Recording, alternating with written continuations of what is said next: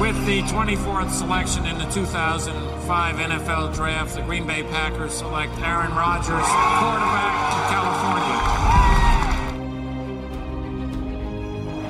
The final snap of Super Bowl 45. The Green Bay Packers have won the Super Bowl. The Lombardi Trophy is coming home. Hallo liebe Packers-Fans. Ähm, auch diese Woche gibt es natürlich vor dem Rivalry-Game gegen die Minnesota Vikings ein entsprechendes Enemy Territory. Wie gewohnt bin ich nicht alleine. Ich habe heute Sven bei mir zu Gast. Hallo Sven. Hallo, moin moin.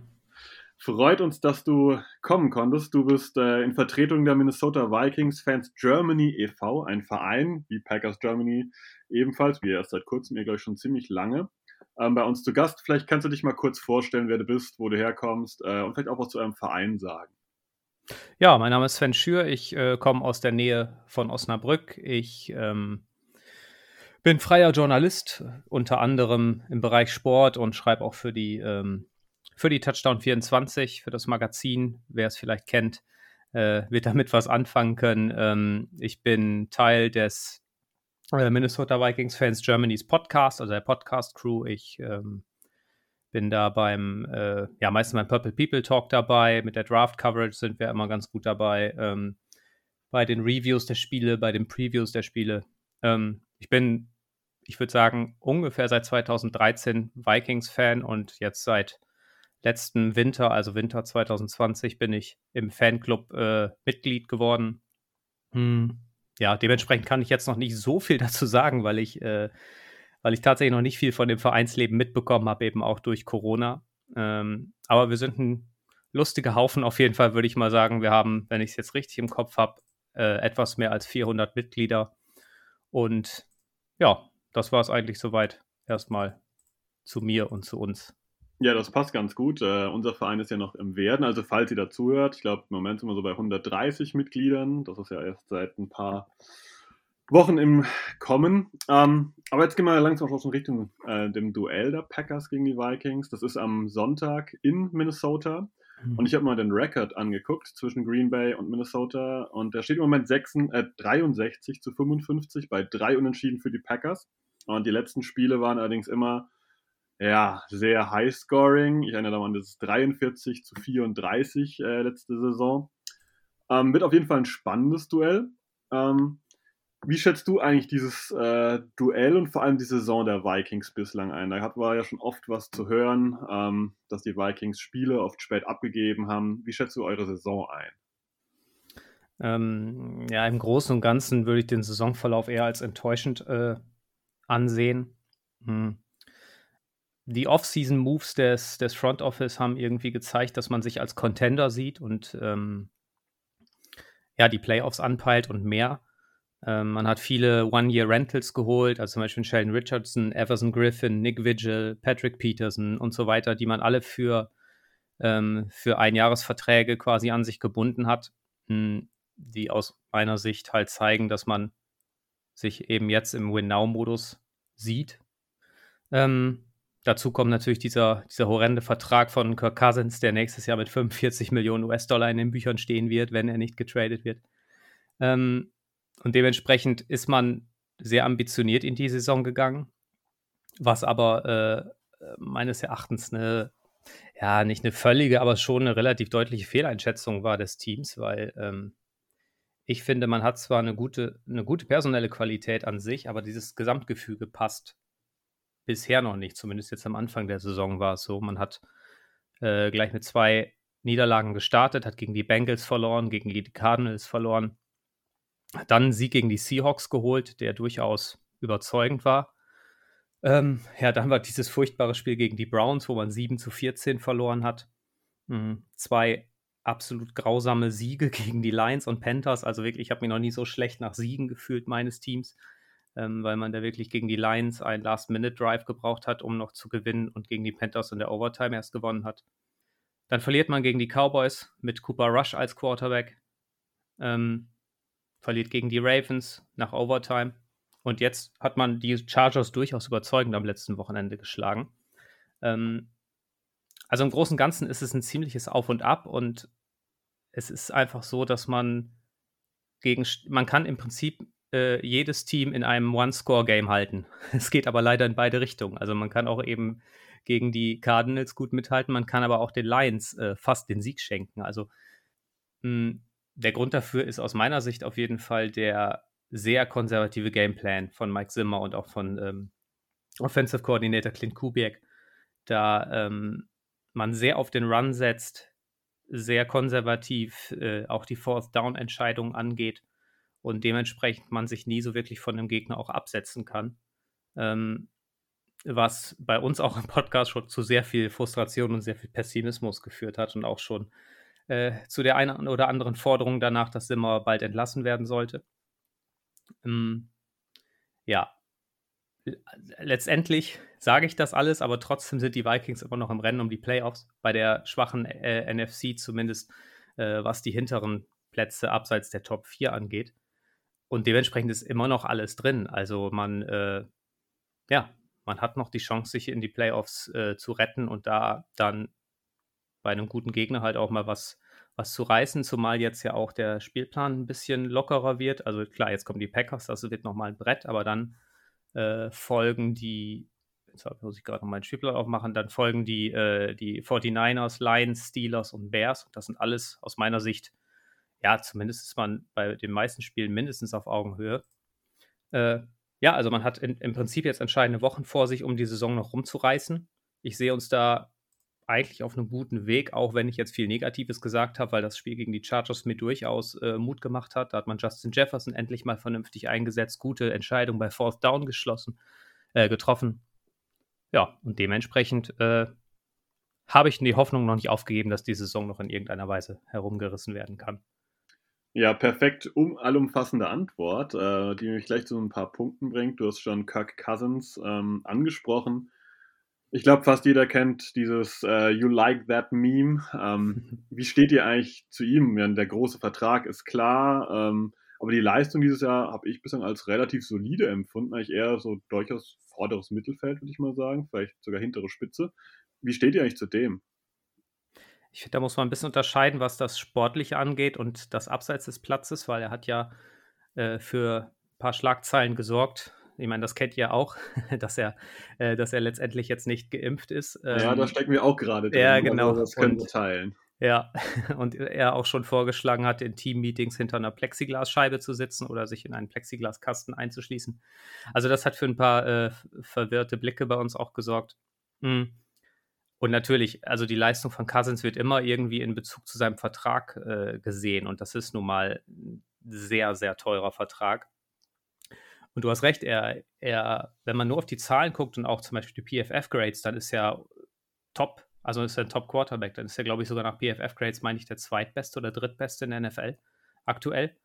Ähm, das Problem ist so ein bisschen, dass er, dass er halt wirklich in der Struktur oder in dem, was ihm gegeben wird und in den Entscheidungen, die er trifft, wirklich gut ist. Also ich finde, er ist akkurat, er ist, äh, er kann das Feld gut lesen, aber er lässt trotzdem sehr viele Sachen liegen und ähm, also wenn man sich manchmal das All-22-Tape anguckt und sieht, was für offene äh, Receiver er da hat, Theo Jefferson, die teilweise offen äh, das Feld runterlaufen und winken und er, er nimmt trotzdem den Checkdown zu unserem Fullback CJ Ham, äh, dann wird einem einfach, da wird, da, da wird man verrückt und ähm, das ist das Problem. Also er, er tut das, was ihm gesagt wird, das macht er sehr gut aber darüber hinaus gibt er der Offense im Moment nicht viel. Dazu kommt eben, dass er, dass er auch bei Druck, vor allem durch die Mitte, äh, im Moment eine absolute Katastrophe ist und sich gerne dann sofort in seine berühmt-berüchtigte Fötusstellung auf den Rasen zurückzieht äh, und es sich über sich ergehen lässt. Also ich, ich, ja, ein abschließendes Fazit würde ich sagen, er ist ein guter Quarterback, er ist ein solider Quarterback, aber ähm, er ist nicht der Top-Quarterback, den jetzt viele in ihm sehen oder was das die Zahlen sagen. Ich denke, das ist eine faire Einschätzung, würde ich, glaube ich, auch so unterschreiben und teilen. Ähm, du hast jetzt noch Mike Zimmer erwähnt, den Head Coach. Äh, ich sage mal, wenn die Saison dann doch nicht glücklich verlaufen sollte und es keine Playoffs werden, sieht man dann ein Rebuild in Minnesota oder kommt dann einfach ein neuer Head Coach und man versucht weiterzumachen? Weil das schon angesprochen, Kirk Cousins, großer Vertrag, hm, Adam Thielen wird auch nicht unbedingt jünger, dann einige One-Year-Rentals. Was könnte man nach der Saison erwarten, wenn es schief geht? Ja, das ist so ein bisschen die Frage, was könnte man erwarten und das, was will man gerne? Also ich, ich weiß, dass die Owner, die Wilf Family, sehr loyal ist, was die Coaches angeht und eben auch bei Zimmer ähm, sehr ja, viele Augen zudrückt, habe ich so das Gefühl, weil er ja schon auch letzte Saison zum Beispiel mit der, die Defense ist sein Steckenpferd und die Defense der Vikings war letzte Saison echt nicht gut. Lag auch an Verletzungen, aber trotzdem hat man ihn nicht, ähm, nicht rausgeschmissen oder ähnlich, so ihm irgendwie ein Ultimatum gestellt oder so. Ähm, dementsprechend glaube ich, dass da doch relativ viel passieren muss, um ihn aus seinem Stuhl zu kicken. Zumal er auch mit, mit General Manager Rick Spielman so ein bisschen so ein, ja, so ein Gespann abgibt. Ich glaube, wenn, dann müssten beide gehen. Ähm, ich persönlich würde gern Wechsel sehen, einfach weil ich mit diesem konservativen Playcalling nichts anfangen kann. Auf der anderen Seite hat er, hat er jetzt auch in seiner Pressekonferenz äh, nach dem Charterspiel gesagt, dass er immer wollte, dass Justin Jefferson zum Beispiel den Ball gerne und oft zugeworfen bekommt, was äh, oftmals nicht der Fall war und dass sein Offensive Coordinator Clint Kubiak äh, da, also so hat er es nicht gesagt, aber indirekt hat er da ein bisschen ihm die Schuld zugewiesen, dass er äh, keine Plays callen würde, die Justin Jefferson und Adam Thielen halt in Szene setzen. Deswegen bin ich da zwar immer noch auf dem Weg zu sagen, Simmer sollte, wenn es schief geht, aus meiner Sicht ge äh, gehen und einfach Platz für einen neuen Coach bringen. Ich meine, er ist ja jetzt hier schon, wenn ich es richtig im Kopf habe, sieben Jahre. Ähm, ja, und irgendwie wird es mal wieder Zeit für frischen Wind. Vielleicht mal ein offensiver, Play äh, ein offensiver Head Coach. Aber so ganz glaube ich noch nicht dran, weil ich eben glaube, dass die Vikings doch noch die Playoffs schaffen und dann sehe ich ein bisschen die Gefahr, dass man, dass man äh, zumindest im nächsten Jahr noch so weitermacht und das, das Ganze dann nach 2022 vielleicht runterreißt, obwohl man in Minnesota noch nie so wahnsinnig viel in Sachen Rebuild gedacht hat. Also ich, das ist für mich im Moment echt schwer einzuschätzen von dieser Position. Hm. Finde ich, finde ich einen passenden Ansatz, den du da äh, jetzt ausgelegt hast. Ähm, weil ich das auch, glaube ich, schwierig finde. Ich habe dir ja auch äh, wirklich gute und junge Spieler. Ähm, Dalvin Cook, ähm, Madison, der zweite Running Back, mhm. alleine Justin Jefferson, sind ja auch Leute, ähm, die jetzt schon gute Leistungen bringen können, wo man nicht warten muss. Ähm, wenn wir jetzt langsam auf dieses Duell gucken, was am Sonntag ansteht, Packers gegen Vikings, ähm, wie fühlt sich die Rivalry eigentlich für so einen Minnesota-Fan an? Kannst du uns da mal so einen Blick drauf geben, wie ihr dieses Spiel seht, herbeisehend oder was auch immer? Ja, es ist, es ist schon das, die größte Rivalry halt einfach, die, die wir haben, würde ich mal behaupten. Einfach auch dadurch, dass wir jetzt in den letzten Jahren halt immer so um die, äh, um die vorderen Plätze und die Playoffs mitgespielt haben, um die, den Division-Titel. Und jetzt vor allem in jüngerer Vergangenheit ja auch einige Dinge noch, noch passiert sind, so die das noch ein bisschen verfestigt haben. Ähm, Aaron Rodgers ist immer so eine leichte ja, so ein, ich, ich möchte nicht sagen Feind, Feindbild oder wie auch immer, aber es ist schon ein sehr polarisierender Mensch, vor allem in der Vikings-Fanszene. Mm. Und da passen dann so Spiele rein wie 2017, als Anthony Barr Aaron Rodgers tackelt und ihm das Schlüsselbein bricht äh, oder er sich dabei das Schlüsselbein bricht und solche Dinge wie das äh, 2017 im gleichen Jahr dann das 16 zu 0 der Vikings äh, in Green Bay äh, aber auch zum Beispiel jetzt 2019 war das das, ich glaube, das war kurz vor Weihnachten, das Monday Night Game, wo die Packers sich den, den, ähm, den Division-Titel gesichert haben, dank eines überragenden Aaron Jones. Also man, mh, hm, ich würde, ich, ich, ich sag jetzt mal so, man, man würde sich als Vikings-Fan gern auf, äh, sein Team gerne auf Augenhöhe mit den Packers sehen. Ich sehe es halt nicht so. Oder ich sehe nicht, dass die auf Augenhöhe sind und dementsprechend ist da immer so ein schon ein, ähm, ja, ein, eine, eine große Rivalität eben da und eben immer viel Feuer zwischen den Teams. Ja, das würde ich, glaube ich, so bestätigen. Du hast ja schon äh, Anthony Barn, sein äh, Tackle damals, ähm, ja, angesprochen. Mhm. Garantiert, das hat die, die Gemüter garantiert nicht beruhigt über die Jahre. Ähm, und das ist letztendlich auch eine Rivalry. Und letztendlich macht es auch ein bisschen Spaß, dass man so Spieler hat, die ein bisschen ja, mehr zählen, als wenn man jetzt gegen die Miami Dolphins spielt, was vielleicht auch ein aufregendes Spiel sein kann, aber einfach nicht so viel ja, Stimmung auch im Vorfeld äh, ja, ja. erzeugt wird. Ich denke, das ist auch eine, eine, wichtige Sache. Wenn wir jetzt langsam so mal Richtung Spiel schauen, ähm, gibt es irgendwelche gravierenden Ausfälle, wo man sagt, äh, die werden die Vikings auf jeden Fall stören ähm, im Vorfeld gegen der Partie? Ähm, es gibt noch ein paar Fragezeichen. Also es ist, äh, also auf jeden Fall natürlich Daniel Hunter, der, der verletzt ist, unser Edge Rusher, der auch die ganze Saison ausfällt. Da braucht man gar nicht groß drum herum reden. Das ist eine enorme Schwächung für die Vikings. Ähm, dann ist der Status von Anthony Barr, wenn ich das gerade richtig im Kopf habe, äh, nicht ganz klar. Der hat jetzt ja, das Spiel genau. gegen die Chargers ähm, verpasst. Genau. Und äh, ansonsten ist noch die Frage, ob Harrison Smith bis, bis Sonntag zurückkommen kann. Der Safety, der ja auf äh, Corona, also Corona-positiv getestet wurde. Unser Guard, Dakota Doja ist raus. Der ist ja wegen äh, einer Corona-Infektion auf der Intensivstation sogar gelandet. Also, ähm, der aber eigentlich kein Stammspieler bei uns war. Michael Pierce ist noch zu nennen, unser, unser Nose Tackle oder Defensive Tackle, wie man es sehen möchte, der ebenfalls auf Injured Reserve gelandet ist und auch raus ist. Das heißt, wir werden auch Interior, in der Interior Defensive Line ein paar Probleme bekommen. Ähm, ja, das sind so die wichtigsten Ausfälle, die wir aktuell zu verzeichnen haben. Ich glaube, man könnte sogar noch Irv Smith nennen, oder? Den Thailand. Das ja, stimmt, den habe ich schon gar nicht mehr, gar nicht ja. mehr drin, weil der schon seit Anfang der Saison auf IR ist. Da hat man ja dann Chris, für Chris Herndon getradet, was ich auch nie verstanden habe. Und der Chris Herndon hat, glaube ich, bisher nicht sonderlich viele Snaps gesehen bei uns. Ja. Äh, ich gucke gerade mal, ja, 121 sind es, aber ja, hat auch noch nicht wirklich sein, sein Trade Value oder wie auch immer gerechtfertigt. Okay, das, das passt ja ganz gut. Also, ähm, ja, letztendlich kommen wir dann so ein bisschen auch äh, dahin, dass du jetzt mal sagen darfst, wo du die Stärken und Schwächen des Teams jeweils siehst. Ähm, und wir beginnen damit, dass du Offensive Coordinator der Vikings bist und du hast die Packers Defense vor dir.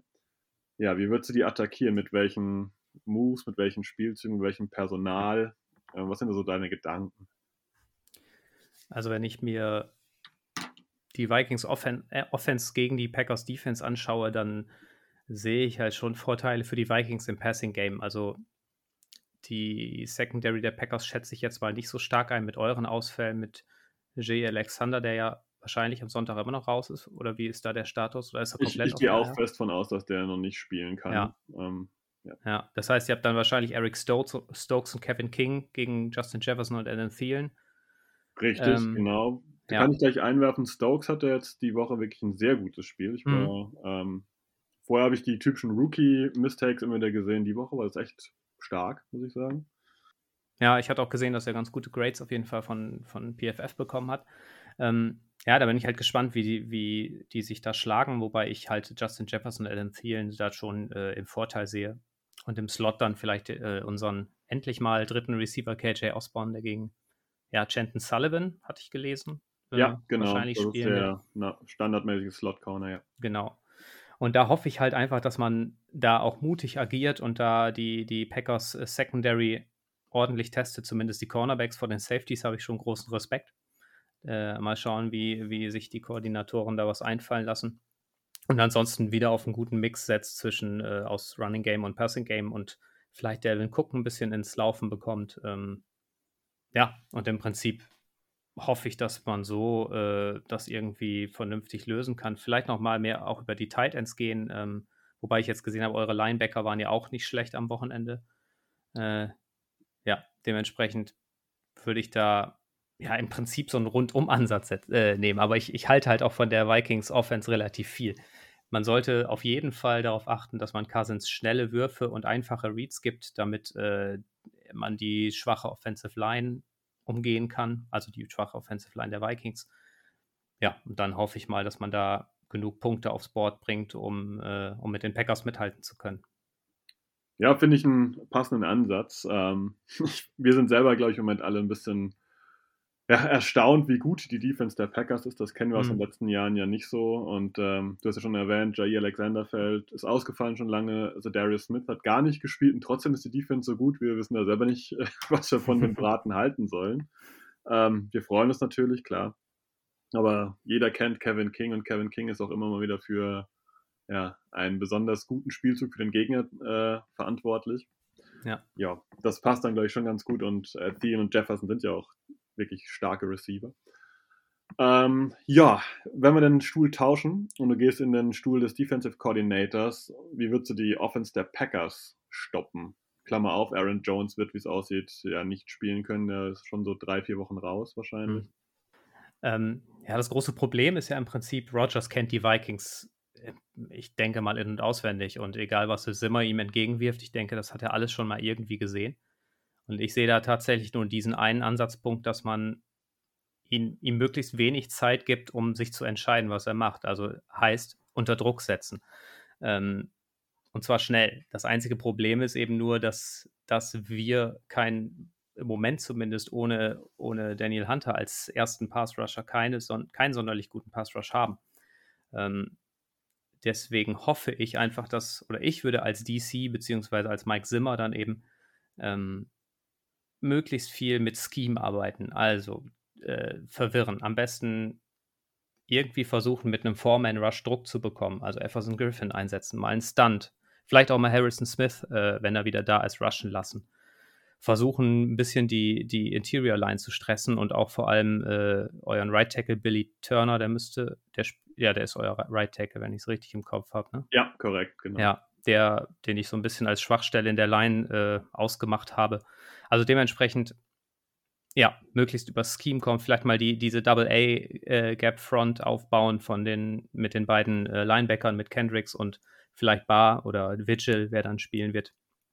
Und eben versuchen, äh, Rogers da möglichst, möglichst viel unter Druck zu setzen. Mm. Und dahinter dann irgendwie versuchen, Devante Adams aus dem Spiel zu nehmen. Ich weiß, das wird nicht möglich sein über vier Viertel, aber sehr viel äh, eben auf ihn zu achten und Rogers auch dazu zu zwingen, dann eben die anderen Receiver anzuwerfen. Ja, das passt zur Line, würde ich fast noch hinzusagen. Da ist noch die Frage, wer genau spielt. Ähm, hm. Weil Bakhtiari könnte am Sonntag wieder auflaufen und dann würde Jenkins auf den Guard-Spot rutschen. Und die eigentliche Schwachstelle in der Offensive Line war eigentlich schon Newman, würde ich sagen, der Rookie. Auf ja. Right Tackle, äh Quatsch, auf Right, auf right Guard, der immer mal wieder äh, gefühlt irgendwen ungeblockt durchgelassen hat. Hm. Sollte der spielen, sicherlich die rechte Seite mit Turner und mit ihm ein Angriffspunkt für euren äh, Pass Rush über die Mitte. Ja, wir wissen ja, dass, dass Simmer auf jeden Fall Druck äh, gut schemen kann. Also da denke ich, da wird er sich schon was einfallen lassen, um da mhm. zumindest die Line zu stressen und damit dann eben auch Aaron, Aaron Rodgers wenig Zeit zu geben. Ähm, habt ihr eine Idee, wie ihr AJ Dillon stoppen wollt? Ist ja ein ganz anderer Running Back-Typ ähm, als Aaron Jones, der leichtfüßig ist und mobil, während AJ Dillon schon so die äh, Kopf runter und geradeaus Nummer ist. Ja, wer, also vor der Saison hätte ich gesagt, das ist kein Problem mit unserer äh, fleischigen Offensive Line mit Delvin Tomlinson und Michael Pierce im Zentrum. Michael Pierce ist jetzt leider raus, aber äh, Delvin Tomlinson ja, gibt dir schon im Zentrum gut, äh, gut Masse, um, äh, um den Run zu stoppen. Äh, natürlich alleine nützt das nichts. Äh, man hat aber natürlich mit, mit Harrison Smith und auch mit, mit ähm, Eric Kendricks eigentlich gute Run-Stuffer dabei. Eric Kendricks, Kendricks spielt die Saison das nicht so gut. Ähm, aber ja, das ist eben das Problem, wenn du, wenn du viele Leute auf den Run abstellst, um eben äh, AJ Dillon zu stoppen, werden dich die Packers über die Luft angreifen und da muss man eben die passende Balance finden, um irgendwie ähm, ihn zu stoppen und eben nicht zu viele Leute auf ihn abzustellen. Aber ja, ich sehe das auch äh, nicht unbedingt als, als, äh, als Vorteil für die Vikings, dieses Matchup.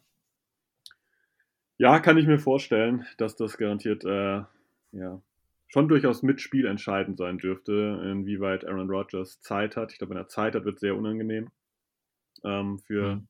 fast jeden Gegner. Ähm, wir tauschen mal die Plätze. Und du kommst zum spannenden Teil sicherlich, äh, denn du bist jetzt Chef der äh, Defense äh, der Packers. Wie würdest du eigentlich die Defense quasi organisieren, strukturieren, um zu sagen, na, jetzt müssen wir die, so haben wir eine gute Chance, die Vikings ein bisschen unter Kontrolle zu halten? Also wenn ich äh, mir die letzten Pressekonferenzen von Kirk Cousins so angucke, dann würde ich einfach eine Too-High-Coverage spielen, ähm, weil Cousins, ich glaube, es war nach dem äh, ne, ich weiß nicht mehr, nach welchem Spiel es war. Auf jeden Fall hat er gesagt, oder er wurde gefragt, warum man denn nicht die tiefen Pässe auf, äh, auf Jefferson und auf Thielen gesucht hat. Und seine Antwort war, ja, der Gegner hat äh, too high gespielt, too high coverage. Äh, wenn, okay, das also, wenn das also ausreicht, um zu sagen, wir spielen einen der besten Receiver der NFL und einen weiteren sehr guten NFL-Receiver nicht an, dann, äh, dann sagt das, glaube ich, viel über Cousins aus und über die, äh, die konservative Richtung, die diese Offense hat. Ähm, wobei es jetzt gegen die Chargers schon besser aussah. Die spielen ja auch viel Too High Looks. Deswegen wäre mein Ansatz für die Packers Defense auf jeden Fall äh, möglichst zu versuchen, mit dem Four-Man-Rush Druck zu kre kreieren und vor allem eben über die Interior Offensive Line, weil die ist, die ist bei uns nach wie vor eine Katastrophe. Ähm, wir haben jetzt am Wochenende mit, mit Mason Cole auf Center gespielt, der, den, der Garrett Brad Bradbury ersetzt hat, wo man äh, ehrlich sagen muss, dass man da keinen großen Unterschied gemerkt hat, ähm, zumindest was die Pressure-Zahlen betrifft. Mm, wir haben auf links, also Left Guard Ezra Cleveland und Right Guard Oli Udo, die sehr viel äh, zulassen und auch wirklich nicht gut in Pass Protection sind. Ähm, irgendwie wundert man sich in Vikings-Fankreisen, wo unser Drittrunden-Pick Wyatt Davis bleibt, der ja dieses Jahr ausgewählt wurde.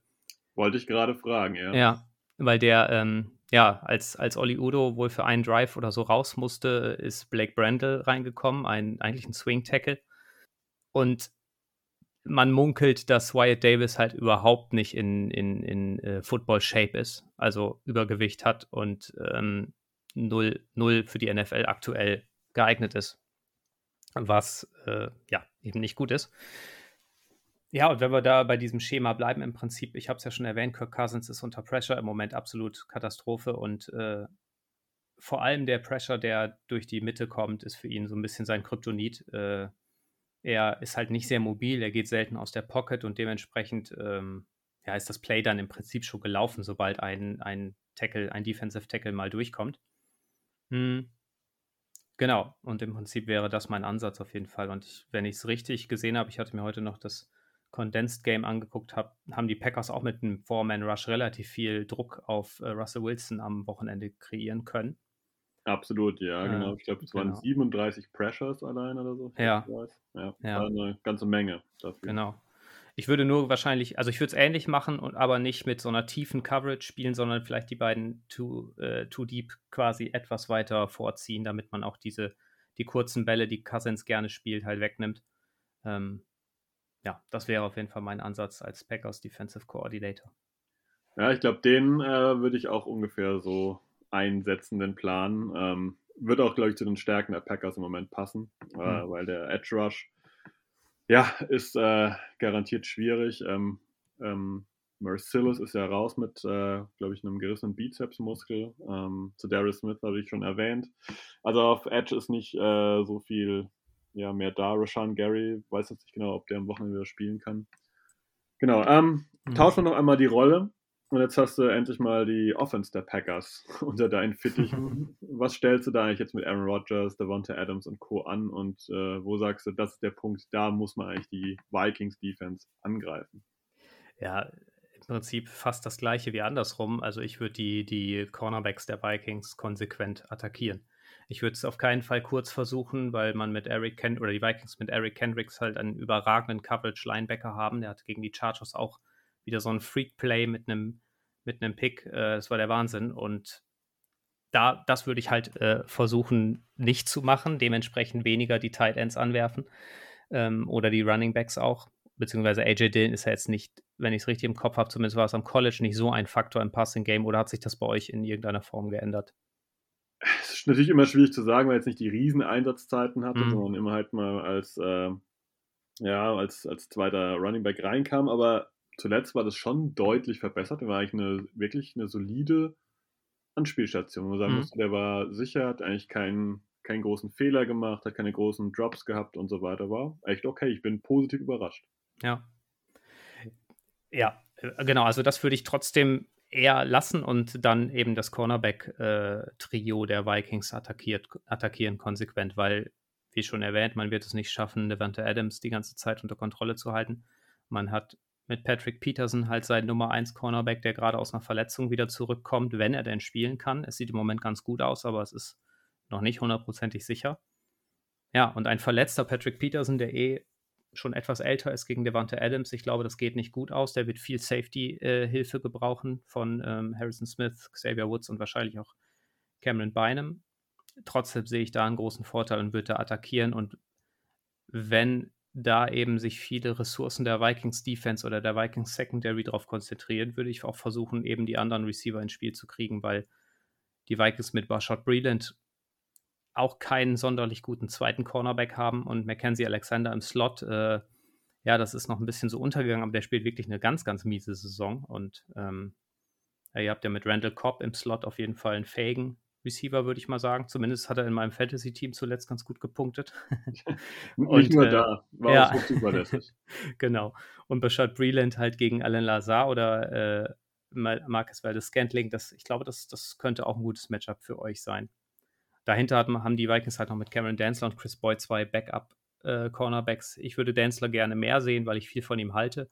Äh, aber im Großen und Ganzen sehe ich die Secondary halt klar im Nachteil gegen, gegen, eure, ähm, gegen eure Receiving Power. Dementsprechend würde ich das Matchup möglichst häufig suchen. Ja, zusammengefasst, also quasi zu sagen, wenn der, wenn die Spielzüge Länge haben, ist das garantiert eher von Vorteil, während kurze Varianten oder auch ähm, ja, ein paar Screens vielleicht nicht unbedingt optimal sind, oder? Ja, würde ich schon so sagen, wobei man auch immer natürlich auf unsere Safeties aufpassen muss. Harrison Smith ist immer für ein Big Play gut. Ähm, aber ja, ich würde schon sagen, so die Safeties müssen sich ja nun mal, tippe ich, eher Richtung der Wante Adams äh, konzentrieren und dementsprechend würde ich dann eben auf die andere Seite des Feldes oder wie auch immer gehen, um die anderen Receiver einzusetzen. Ja, das passt, das passt. Ich denke, das äh, geht, glaube ich, auch ehrlich gesagt vielen Teams so, dass wir da ein bisschen schauen müssen, dass man das irgendwie, dass man Devonta Adams ein bisschen unter Kontrolle hält. Hm. Ähm, wenn wir jetzt auf dieses Spiel nochmal draufschauen, ähm, nicht jeder kennt ja die Vikings so en Detail. Hast du vielleicht noch einen Namen, so ein Player to watch offensiv und auch defensiv für uns, wo man sagt, naja, den hat nicht jeder gehört, der ist vielleicht noch ein bisschen unbekannt, der läuft unterm Radar? Äh, offensiv würde ich da gerne unseren Tight End Tyler, Con Tyler Conklin nennen, äh, den wir liebevoll Gronklin nennen, weil er einfach äh, ja in den letzten Spielen schon so ein bisschen An Ansatz, natürlich nicht ansatzweise, aber schon so ein bisschen Allüren von äh, Gronkowski hatte mit seinen sehr akrobatischen Catches und seiner Physis auch am Catchpoint äh, war er 2018 Fünftrunden-Pick und ist halt jetzt in Abwesenheit von Earth Smith, Smith Jr. und nach dem Abgang von Kyle Rudolph halt zum Go-To-Guy auf Tight End gew äh, geworden. Hat jetzt die Saison 47 Targets gesehen, teilweise wirklich beeindruckende Catches geliefert. Ähm, dementsprechend würde ich den ein bisschen hervorheben. Äh, man könnte noch KJ Osborne hier nennen, unseren, wie schon gesagt, endlich unseren dritten Receiver, der sich doch äh, hervorgetan hat in letzter Zeit und äh, eine gute Alternative bietet, wenn Jefferson und Thielen mal abgetaucht sind. Äh, genau, die beiden würde ich auf jeden Fall offensiv erwähnen. Und defensiv, ich hatte ihn eben schon kurz reingeschmissen, würde ich unseren Safety-Rookie äh, Cameron Bynum nennen, der jetzt zwei Spiele lang äh, Irv Smith sehr gut vertreten hat. Also wirklich, ich war sehr beeindruckt. Gegen, gegen die Ravens hatte er eine Interception, die war stark. Gegen die Chargers hatte er ein Pass-Breakup. Ähm, ja, vor der Saison gab es ein bisschen Zweifel, weil er, ich meine, nämlich vorher am College äh, Cornerback gespielt hat und jetzt Richtig. auf Safety, Safety umgeschult ja. wurde. Der hat an meinem Lieblingscollege gespielt, äh, bei Cal. Also den ah, kenne ich ja. ziemlich gut. Äh, ich war ja. relativ heiß auf ihn und ich kann euch gleich einen Tipp sagen. Elijah Hicks wird noch besser. Ja, okay. Nur mal so nebenbei. Ja. ja, und äh, da bin ich echt jetzt mal gespannt, wie es aussieht, wenn äh, wenn Harrison Smith halt zurückkommt. Ich hatte jetzt heute schon gehört, dass man eventuell sogar auf diese Big Nickel-Formation zurückgreifen könnte, also mit drei Safeties spielen wird, mm, um ein bisschen die Schwäche im Cornerback-Core auszugleichen. Wobei man natürlich immer noch abwarten muss. Es ist ein Rookie, es ist ein Viertrunden-Pick und er hat ja zwei Spiele, die stark waren. Aber trotzdem glaube ich, dass der uns ähm, ja, in Zukunft noch viel Freude bereiten wird. Das kann ich äh, mir vorstellen. Das war wirklich auch ein, ein cleverer Spieler ähm, ohne jetzt ja. hier in äh, Draft-Analysen eingehen zu wollen und hier ihn zu hypen. Ich habe auch viel von ihm gehalten, weil er einfach äh, das Spiel verstanden hat, sag ich immer so schön, und ja. was er so tun muss. Ja, äh, zum Abschluss hin, Sven, was wäre eigentlich dein Tipp für Sonntag? Ähm, wie geht's aus? Ja, ich muss an dieser Stelle natürlich für die Vikings tippen und ich tippe auf ein 21 zu 17. Okay, denkst also eher, dass äh, Scoring nicht ganz so hoch ist. Das würde, glaube ich, auch passen, weil die Defense der Packers ist schon ganz gut. Ähm, ich glaube, wenn die Offensive Probleme hat, dann habt ihr, glaube ich, die besten Chancen. Ich muss natürlich von der anderen Seite dagegen halten und sage, Mhm. dass äh, das Spiel 27, 21 für die Packers ausgeht und äh, Mason Crosby vielleicht mal kein Field Goal verschießt. Das wäre so mein Tipp. Ansonsten habt ihr selber von äh, der Minnesota Viking Fans Germany noch einen Podcast die Woche, die die Hörer vielleicht auch bei euch nochmal reinhören können. Genau, wir haben jetzt äh, letzte Woche, äh, Quatsch, gestern kam der, der, das Review zur Chargers, zum Chargers-Spiel und ähm, wahrscheinlich am Samstag, spätestens am Sonntagmorgen kommt dann die Preview auf das Packers-Spiel von unserer Seite aus. Okay, wunderbar. Das heißt, wer hier noch mehr hören will, vielleicht nochmal die Analyse von der anderen Seite hören möchte, der kann sich den Podcast auf jeden Fall gerne anhören. Ansonsten bleibt nur noch zu sagen, vielen Dank für deine Zeit. Ähm, wir sehen uns ja nochmal dieses Jahr und dann können wir mal schauen, ob das nochmal gut passt, vielleicht nochmal in den Playoffs. Und ähm, würde sagen, ich verabschiede mich mit einem Go Pack Go und du darfst dich auch noch kurz verabschieden. Ja, danke für die Einladung und Skull Vikings.